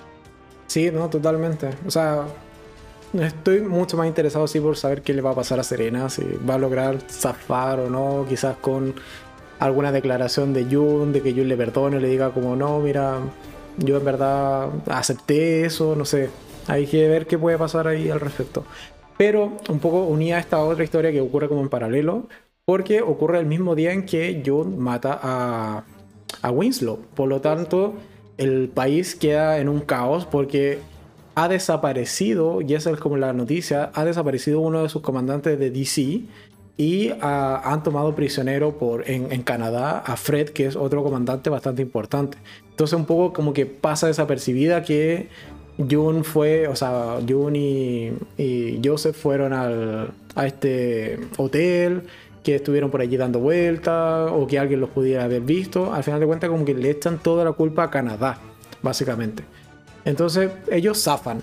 Eh, en ese, ese, esa mañana ellos pasan colado. O sea, aquí, ok, no, nosotros estuvimos acá toda la noche tranquilamente. Y al final de cuentas eh, continúa este plan de escape porque sí logran eh, concretar o convencer a este chico del avión, básicamente. Entonces ya vemos todos los preparativos del plan, que es básicamente reunir a toda la cantidad, la, la mayor cantidad de niños posible en la casa de Joseph y en la noche escapar eh, de alguna manera, en principio era con vehículos, pero como se va a complicar la cosa con una Marta que se arrepiente, etc. Al final de cuentas terminan escapando a pie por el bosque. No les queda otra de llegar a pie al, a esta suerte de aeropuerto donde estaba este, este avión estacionado y tienen que llevar a todos los niños a, por el bosque. Vamos a ver un par de escenas tensas donde evidentemente la policía o, la seguridad de Gilead empieza como a sospechar, empieza a buscar a cierta a cierta a la Marta en particular, ya la niña que llegó como más temprano, ¿no? se, arma, se complica la situación básicamente, pero al final de cuentas logran llegar a este avión y lo, el último detalle o el último inconveniente es que hay una patrulla de guardias que está allí vigilando y un poco lo que hacen es Jun lo que dice, ok, es mi plan, tengo que llevarlo a cabo como sea y se, se sacrifica en particular. O sea, ella un poco va por su cuenta, eh, intenta generar la distracción suficiente para que el resto de las eh, Martas y Handmaid y niños logren llegar al avión, pero es acompañada por o otro grupo de chicas que al final le dicen como tú no estás sola, o sea, nos trajiste hasta acá, bien, gracias, y te vamos a ayudar. Y está toda esa escena que no tengo una imagen para colocar como referencial, pero comienzan a atacar con piedras a este móvil de seguridad y el móvil evidentemente con metralleta repele las piedras y entonces vemos un poco la, disparidad entre las handmade eh, y eh, un solo militar con metralleta que es capaz de ocasionar mucho más daño. Hasta ahí. ¿Qué tal, qué tal va ese, ese final de temporada? Antes de cerrarlo. Pues la angustia había. Porque ya, yo tendencia a sacrificio, sí, ya sabemos que probablemente iba a hacer algo así. Eh, pero no, es terrible, es terrible ver, porque pasa esto, que es un capítulo muy angustiante porque la Marta se arrepiente, llega antes, se va, dice que no, que va, van a perder la vida, que no va a funcionar. Entonces, eh, ya es un capítulo angustioso por sí, porque el plan que estaba tan bien hecho ya no está funcionando. Entonces se acercan y ven que ahí está, es, existe esta dificultad y, de, y vemos lo la decisión ha sido dolorosa porque recuerdo que es muy lento ese proceso, porque están ahí como ya, ¿qué hacemos? ¿Qué hacemos? ¿Qué hacemos? ¿Qué hacemos? Y John diciendo ya, voy a tirar, voy a hacer la distracción, ustedes sálvense, vayan, está todo listo. Entonces va, empieza a tirar piedra y después la emoción de cuando llegan las demás y decir ya, estoy en esta compañía al menos y, y ver que empiezan a disparar y a disparar y a disparar y vemos, creo que vemos muerte de, Handmaid en sí, ese momento. Sí, hay algunas que caen. Sí. Eh, es, ¿Cómo se salvan de esta? Eh, ¿Qué hacemos ahora? Hasta ahí, hasta ahí vamos. Y bueno, al final de cuentas, mientras están tirando piedras y les están disparando de vuelta, es una distracción suficiente para que el resto del grupo logre cruzar por un lado que si no hubiese estado esa distracción eran totalmente visibles, pero al final de cuentas genera bien esa distracción y logran cruzar. Y luego lo que hace básicamente Jun es para que el avión pueda partir y no, eh, no llegue más refuerzos, porque evidentemente por, radio este guardia avisó de que hoy aquí están pasando cosas raras y me están atacando prácticamente, entonces iban a llegar más refuerzos. Lo que hace es pararse básicamente delante del, del guardia, cosa de que él la salga persiguiendo. Ok, sale persiguiendo por el bosque. Eh, tenemos toda esta escena bastante tensa mientras Jun trata de correr entre los árboles, etc. Hasta que incluso le disparan. Jun cae herida. Eh, la damos por muerta. Pero cuando se acerca el guardia, evidentemente no estaba muerta, sino que solo lo estaba simulando. Sí está herida, pero no muerta. Se da media vuelta y le dispara, básicamente. Y aquí vemos cómo eh, Jun queda tirada allí en el piso y eh, mientras ve el cielo vemos pasar el avión, así que el avión con todos los niños ha funcionado el plan de ella y ella casi que se entrega ahí a, morir en paz con misión cumplida. Avión que por lo demás no solo eran con 52 niños que eran los que había, o sea, era la cantidad de muffin que habían recibido, sino que eran muchos más, eran 60 y algo. O sea, al final de cuentas es un gran rescate o gran secuestro de niños al final de cuentas el avión llega a Canadá, bajan los niños, son recibidos en, un hangar por el resto de los personajes que ya conocemos y que están en Canadá. Está Emily, está Luke, está Moira, etc. Y empiezan un poco a reencontrarse. Hay niños que, ven a sus padres al final de cuentas que habían logrado escapar y que ahora estaban en Canadá. Son escenas súper conmovedoras Ahí, de nuevo, un momento que casi derramé lagrimita fue básicamente cuando está Luke esperando a ver si es que del avión baja Hannah. Y claro, ve que Hannah no es una de las niñas rescatadas, lamentablemente. Pero baja la Marta, que no recuerdo el nombre, pero es la Marta que trabajaba con Freddy y con Selena. Con Serena, que le, le dice como todo esto es gracias a tu esposa. O sea, ella se quedó en Gilead porque no pudo escapar, pero todo esto es gracias a ella. Así que, como que es una heroína al final de cuentas. Hasta ahí. ¿Qué opinabas del final de temporada? Ya, a mí me salta la lagrimita para esos momentos. Y así, pero ¿por qué pasa esto?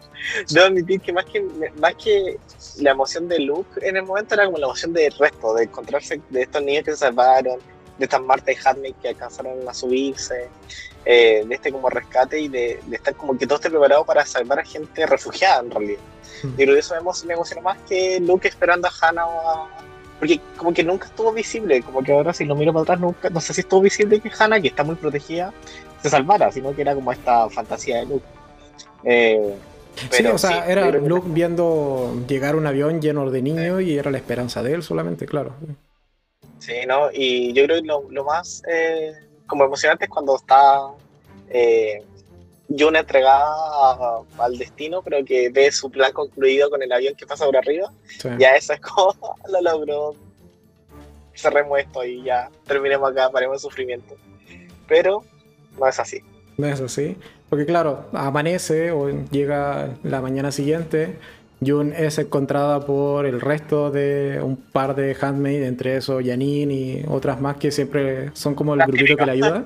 Son las actrices recurrentes de, los extras. Y al final de cuentas la terminan eh, rescatando o se la llevan como toman una de las eh, capas que utilizan, implementan o improvisan una suerte de camilla y se la llevan. Y tenemos finalmente esa última último primer plano a la cara de Jun, que está feliz por lo que ha hecho de haber concretado esta misión de rescate de todos estos niños. Y así termina la tercera temporada. Llegamos finalmente a ese final. Gran final de temporada. Explota. Explota. Yo, no lo esperaba. Vemos cómo se destruye porque ya teníamos en la segunda temporada que era solo un bebé. Baby Nicole se escapa por las razones correctas. Pero en esta ya vemos a 50 y más niños eh, con sus martas, con sus handmaids, eh, con la posibilidad de escapar y con un comandante desaparecido y con un comandante entre medio eh, apresado. Entonces, ya que más la resistencia está, es real, se hace viva es como lo dice Fred también, es, es, una declaración de guerra. Porque, claro, está esa escena donde Fred y Serena se enteran de por, por la prensa, o sea, están viendo tele, básicamente, eh, de que han hay un, ha llegado un avión desde Gilead con sesenta y tantos niños, setenta y algo niños. Eh, y Fred lo que dice es eso, esto es una declaración de guerra. O sea, lo que vamos a ver ahora en esta cuarta temporada es eso, es Gilead herido, le han quitado ahora sí el bien más preciado para ellos, que son los niños. O sea, el segundo más preciado, si bien son las handmaid, porque pueden procrear esos niños, ahora les han quitado donde duele, al final de cuentas. O sea, y es parte también del plan y era un poco la, meta que tenía Jun, era hacerles daño. Y como la mejor forma que se le ocurre hacerles daño es eso. Es como quitémosle, quizá quitémosle a los niños. Y que lo, que lo haya logrado. Mira, debo reconocer que cuando estaba viendo el final, en algún punto dije, mira, esto va a fallar porque es The Handmaid's Tales. Aquí no pueden tener un final feliz, pero cuando el avión o sea, pasa por sobre la cabeza de Jun y realmente te das cuenta de que, oye, esto funcionó, rescataron a todos esos niños, realmente no lo esperaba y también mi pensamiento fue, esto es una declaración de guerra, aquí esto se va a descontrolar. Realmente la cuarta temporada se va a descontrolar. Y es lo que nos dicen los avances de la cuarta temporada, de que está, va a estar intenso, va a estar bueno. No va a estar bueno. Eh, ya para, o sea, para ir un poco englobando y cerrando un poco este video, que yo creo que o sea, nos quedó bastante. Ha sido hasta ahora el más largo de, de estos análisis que hemos hecho de, de Handsmaid pero también porque esta temporada, como lo dijimos al principio, tenía varias tramas que eran igual importantes al final de cuentas. La trama principal es básicamente esta misión de, de Jun, pero teníamos todas estas subtramas que valía la pena comentar, sobre todo porque son personajes que ya nos hemos encariñado de una u otra manera, para bien o para mal, con, con estos personajes. Eh, un poco ¿Qué esperas de la cuarta temporada? Porque estamos a cuatro días de que se estrene por Hulu. Y porque al menos acá en Latinoamérica, que va a llegar en Paramount Plus, según una noticia que me dice hoy día de la mañana, llegaría el domingo, que es 2 de mayo. Entonces, no vamos a estar tan desfasados. Y para quienes no lo sepan, bueno, la cuarta temporada son 10 capítulos, solamente, no 13 como la segunda y la tercera, solo 10. Y el día del estreno se van a estrenar 3 capítulos y luego uno semanal. Así que, ¿qué esperas de esos tres capítulos? Para ser infernales probablemente, ¿no? Van a ser infernales, creo que lo habíamos hablado. Eh, yo creo que van a tener esos tres capítulos de Jun escapando y el cuarto capítulo o el fin de tercer capítulo va a ser Jun siendo apresada y quizás con que Hanmi se va a quedar. Mismo en los trailers de que aparece con Janine. Janine probablemente se ha golpeado o algo así porque ella pero yo creo que vamos a pasarla mal. Yo creo que me recuerdan mucho los capítulos de la segunda temporada. Cuando está Sole, cuando se escape, cuando descubre cómo esta ciudad abandonada, o esta fábrica abandonada. Yo creo que vamos a ver eso, pero en, grande y quizás vamos a encontrarnos aliados. Hmm. Quizás así como otra resistencia de otro pueblo, de otra ciudad que esté por ahí dando vueltas. O sea, lo que, se ha visto en lo que se ha visto en los trailers, o sea que también, y un par de imágenes promocionales que claro, o sea, por un lado aparece un nuevo personaje que es, al parecer, una esposa que es joven. una esposa como de 15, 16 años que tiene interacción con Jun y el resto de las handmaids que la están ayudando a escapar. Eh, yo quiero saber qué pasa realmente con el disparo, si no era realmente grave y va a poder sobrevivir sin mayor intervención médica. Eso como para comenzar la temporada, al final de cuentas. Y también tengo esta sensación de que al final del tercero la van a apresar. Porque si nos vamos a los avances, vemos que al menos llevan un par de días escapando porque la tía Lidia está indignada. Ella está totalmente eh, enfurecida con lo que ha hecho Jun y sobre todo con el escape de los niños. Así que manda a todo aquel que tenga un arma a buscar a estas chicas que se han escapado. Entonces ahí un poco se da a entender que llevan varios días, eh, o al menos van a pasar varios días antes de que las capturen. Y luego, dado que vemos también escenas de los avances con la tía Lidia y con el resto de, la gente de Gilead sabemos que las van a capturar y no puede ser The Handmaid's Tale sin que la pasen mal en Gilead. Así que un poco esta recaptura se da por hecho. Un poco es ver cómo va a ocurrir, cuándo y qué cosas les van a hacer una vez que sean recapturadas. Exactamente. ¿Y a ti qué te pareció este camino Handmaid después de un mes? Eh, es una serie potente, es una serie que realmente está muy bien hecha, me gustó muchísimo cada una de las temporadas. De hecho, me pasaba esto de querer continuar viendo los capítulos apenas terminaba una temporada, pero bueno, me daba, me obligaba a tener este espacio de un par de días de respirar de Handmaid, de no estar tan saturado mentalmente y psicológicamente con todo lo que ocurre, eh, para también hacer tiempo a que tuviésemos los directos, etc. Pero ha sido una muy buena serie, una muy grata sorpresa. Eh, agradecido por la recomendación, que ya me la había recomendado hace mucho tiempo, pero bueno. Uno cuando ve una serie que ya tiene tres temporadas y va en la cuarta, o igual uno se cuestiona al iniciar a verla o no. Eh, porque, no sé, hay series que son buenas en la primera temporada y la segunda ya baja, la tercera ya es inviv, o sea, es, eh, no se deja ver básicamente. Entonces, ha sido ha sido potente, una serie potente. Me gusta mucho el realismo que le dieron, sobre todo esto que comentamos en el capítulo de la primera temporada. Eh, me gusta el realismo que tiene la, serie, o sea, esto es algo que puede pasar al final de cuentas. O sea, tú necesitas un tipo fanático religioso en el poder, en en un poder potente como el de Estados Unidos. Y esto es totalmente factible, porque al final de cuentas si el resto del mundo está en contra, mira, tengo poder eh, militar y poder de armamentista y aquí yo hago lo que quiero. Entonces, es factible y eso, eso es potente. Es, potente eh, que, el cómo está planteada esta distopía, que está muy bien planteada.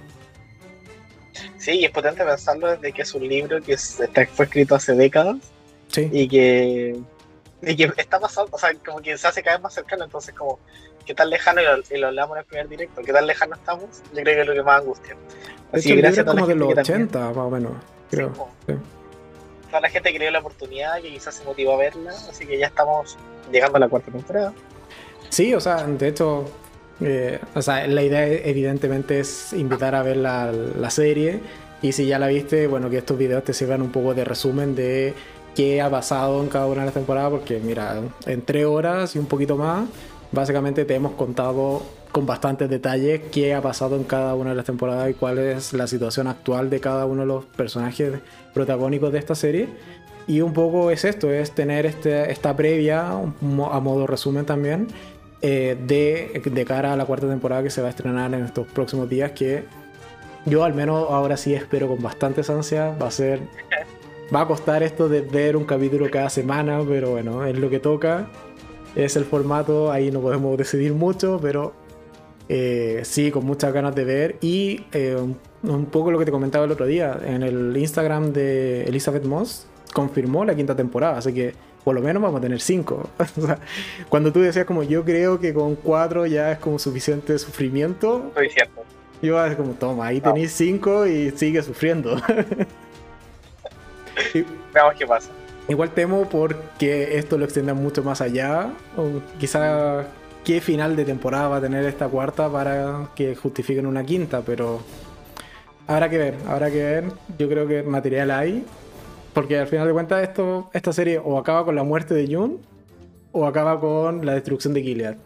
No hay caminos eh, adicionales, yo creo, en esta, esta. Así que eso, yo creo que ya ha sido suficiente por hoy. Vamos a ir cerrando este video. Agradecidos a todos los que nos acompañaron, a los que estuvieron comentando en el chat. Como señalamos con lleno, si bien no pudimos responder eh, el chat en su momento, sí lo estuvimos leyendo, así que pierdan cuidado con eso. Eh, de nuevo agradecido a todos los que eh, colaboran o comentan al respecto. y que además quedan en el video, así que eso también ayuda. Eh, nada más, agradecerte lleno.